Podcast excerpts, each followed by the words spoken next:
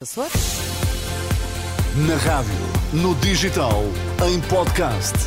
Música para sentir, informação para decidir.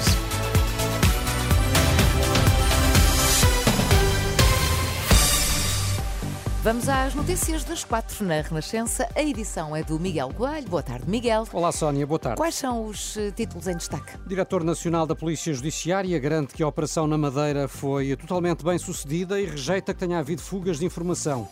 E depois desta operação, o PSD Madeira garante que tem condições para apresentar um novo governo regional. Informação para decidir na Renascença com Miguel Coelho. A operação judicial na Madeira foi 100% eficaz, garantia dada esta tarde pelo Diretor Nacional da Polícia Judiciária.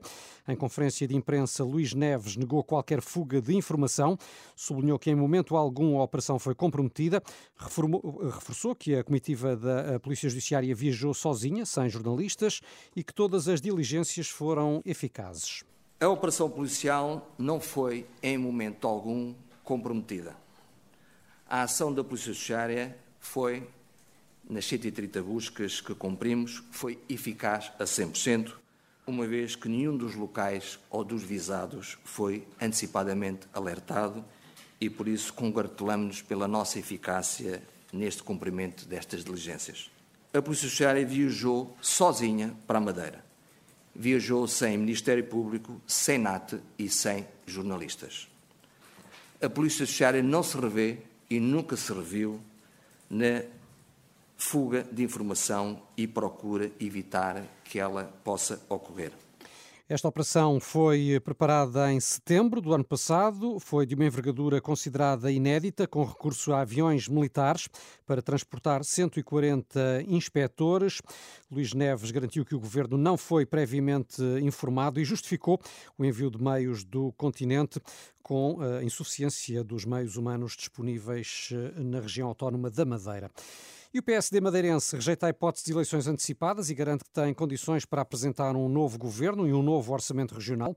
Em declarações à RTP Madeira, João Cunha e Silva, o presidente do Conselho Regional Social Democrata, disse que a solução passa por apresentar um novo executivo. Nós temos a possibilidade de um governo e temos a possibilidade de apresentar um orçamento e pôr a Madeira a funcionar, garantindo estabilidade uh, para os próximos tempos. Isto no fundo acontece... está a querer dizer que, que, a, que a demissão de, de Miguel Albuquerque deve ter efeitos imediatos.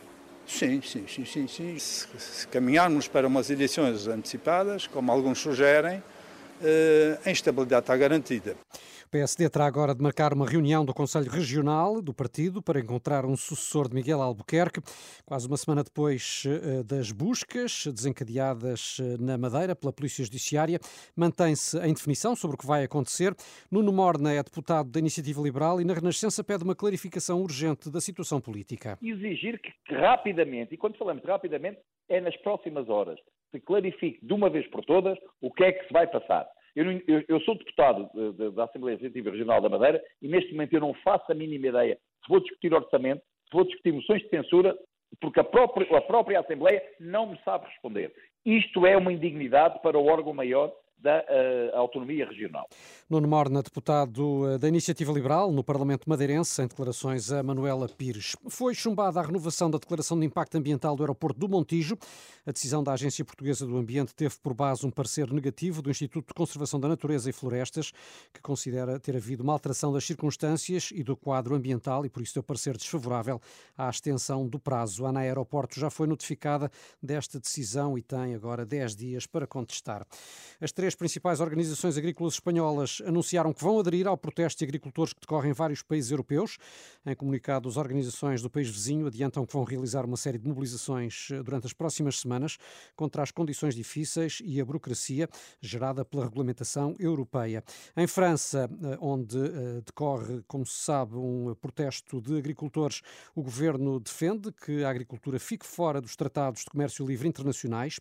No discurso perante a Assembleia Nacional, o primeiro-ministro francês anunciou que as ajudas de Bruxelas vão chegar até 15 de março. Prometeu ainda mão pesada com a grande distribuição para que pague aos agricultores uma justa retribuição pelo que produzem. Luís Montenegro afirma que é preciso dizer não ao regresso do socratismo. O líder do PSD esteve num almoço-debate da Confederação do Comércio e Serviços de Portugal, no Porto, garante que as contas públicas equilibradas são uma condição essencial. É, creio eu, a altura de dizer não ao regresso do socratismo, não ao regresso de uma política que trará fatalmente desequilíbrios orçamentais no futuro. As contas públicas não são o objetivo da minha política. Não são mesmo, mas são um pressuposto que é preciso garantir as contas públicas certas, é um pressuposto que é preciso garantir para que as outras ações de política possam ter resultado. Para que a qualidade de vida das pessoas, de facto, melhore. Para isso é preciso não entrar em loucuras. Luís Montenegro, aqui em jeito de resposta, Sónia, às críticas do líder do PS, que ontem mesmo acusou a AD de propor um rombo nas contas públicas de 4,5 mil milhões de euros por via da redução uhum. de impostos. Até 10 de março vai ser assim, esta troca de argumentos. Exatamente, sem dúvida. Até já, Miguel. As notícias de volta com Miguel Coelho às 5, já no T3. Claro que a informação até lá está permanentemente a ser atualizada, quer no site, quer na aplicação da Renascença.